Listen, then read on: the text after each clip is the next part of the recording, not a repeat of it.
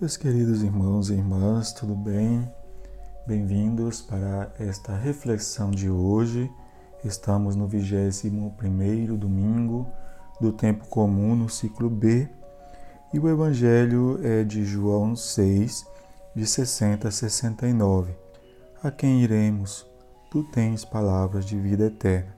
O evangelho de hoje ainda é um reflexo do discurso do pão da vida os judeus ficam escandalizados com o que Jesus disse sobre aquele que não come da sua carne e não bebe do seu sangue não terá a vida eterna. A maioria dos seguidores de Jesus até aquele momento caminharam com ele. Como é possível que nos digam que devemos comer a sua carne? Também alguns discípulos afirmam que estas palavras são muito difíceis de aceitar. Ainda não tinham compreendido que Jesus falava da Eucaristia. O ensinamento de Jesus versa sobre a entrega de sua vida. Para seus discípulos seria um fracasso, por isso se recusam a segui-lo no amor até a morte. Estão fixos na ideia de um Messias rei, manifestada no final da repartição dos pães e peixes. Jesus explica-lhes que sua morte é condição para a vida e que sua realidade humana contém a força do Espírito. Mesmo com seus esclarecimentos, boa parte dos seus seguidores o abandona. Portanto, o mal-estar gerado com a desistência de muitos não amortece suas exigências. Desafia também os doze com o risco de ficar sozinho. Os doze, porém, o reconhecem como o autêntico Messias e ficam do lado dele. Entendem que fora de Jesus não há esperança. Sem Jesus, o fracasso é certo. As grandes decisões da nossa vida são tomadas em momentos de dificuldades. Não deveriam ser assim, mas elas fazem as pessoas se mudarem de cidades, de bairro, inclusive obriga-as a recomeçar tudo do zero.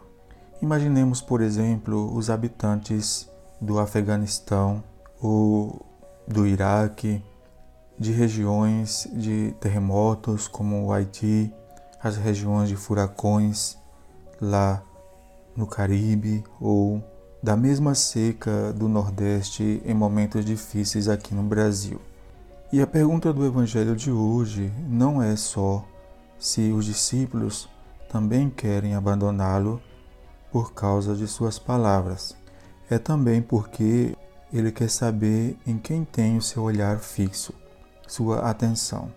Às vezes, a única coisa que se passa em nossa cabeça é aquele ditado que diz: se correr o bicho pega, se ficar o bicho come. Quando nos encontramos nesse dilema, a quem iremos? Quantas vezes em momentos da vida paramos observando nossa realidade e dizemos: e agora? Tivemos vontade de seguir em frente, mas nos sentimos incapazes para enfrentar as dificuldades da vida. Então, o que nos resta?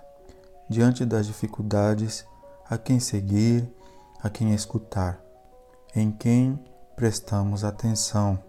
Talvez a resposta seria a mesma de Pedro: reconhecer quem é verdadeiramente Jesus em nossa vida. Senhor, tu és o Filho de Deus vivo. A quem iremos se tu tens palavras de vida eterna? Nisto consiste o seguimento a Jesus.